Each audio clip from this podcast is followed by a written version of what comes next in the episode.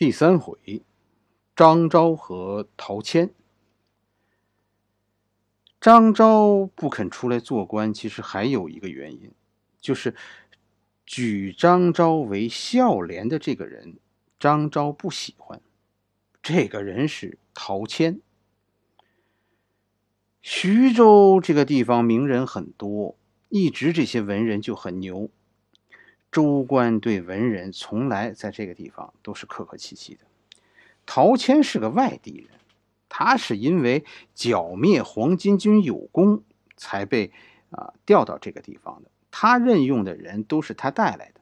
以后那个三国里有两个重要的人物，其实和陶谦有很大关系。这两个人物都是陶谦提拔的。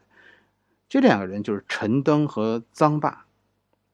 而陈登对于本地的这些能人的态度是非常野蛮的，你不来，你不来给我当官，我就抓你；再不当，我就杀了你。所以当时徐州的这帮文人对于陶谦和陶谦手下的这些人非常反感。陶谦是公元一百八十八年，因为讨伐黄巾军有功，被任命为徐州刺史。就是这个时候，陶谦举荐这二位为孝廉。陶谦是刺史，刺史老爷看得起你，举荐你们俩。而这两位啊，居然不领情，这么不给面子，陶谦有点就下不来台了。而张昭呢，在这两个人中表现的最嚣张。陶谦一怒就把张昭抓了起来，抓起来，抓起来，我也不去。而且张昭这个时候的脖子梗梗的更硬了。陶谦把张昭关了一年多，最后没辙了，只得又把张昭给放了。但张昭这就算是得罪了陶谦。后来陶谦担任了徐州牧，陶谦举王朗为茂才，就没有再理张昭。王朗一下子就算是平步青云，人家王朗副省长了。没过两年，公元一百九十年，王朗被调到会稽，当了太守，会稽太守。三十五岁的张昭这个时候还是平民，你虽然是名士，但这有什么用呢？眼看着在陶谦在这儿，张昭就算是没出路了。可是偏偏公元一百九十四年，陶谦死了。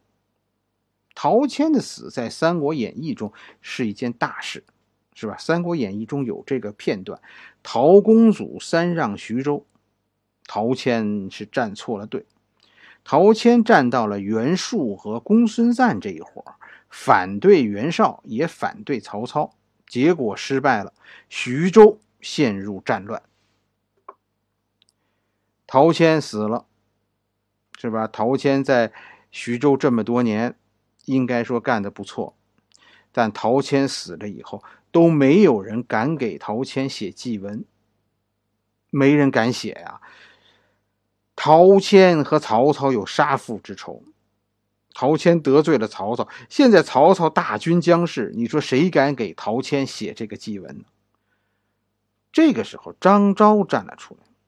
张昭给陶谦写的祭文，张昭觉得陶谦对自己不好，但陶谦这几年啊，把徐州治理的不错，是吧？陶谦个人也不算是贪官，还算清廉。从这个角度上看，你看张昭这个人还是很有心胸的，是吧？陶谦耽误了张昭的前程，但因为陶谦在徐州这些日子对徐州的百姓不错。张昭现在肯站出来，最后为陶谦说几句公道话。这个张昭的人品，我跟你说不错，至少从这儿看，张昭不像《三国演义》中描写的那样心胸狭隘。好了，这一回我们先讲到这里。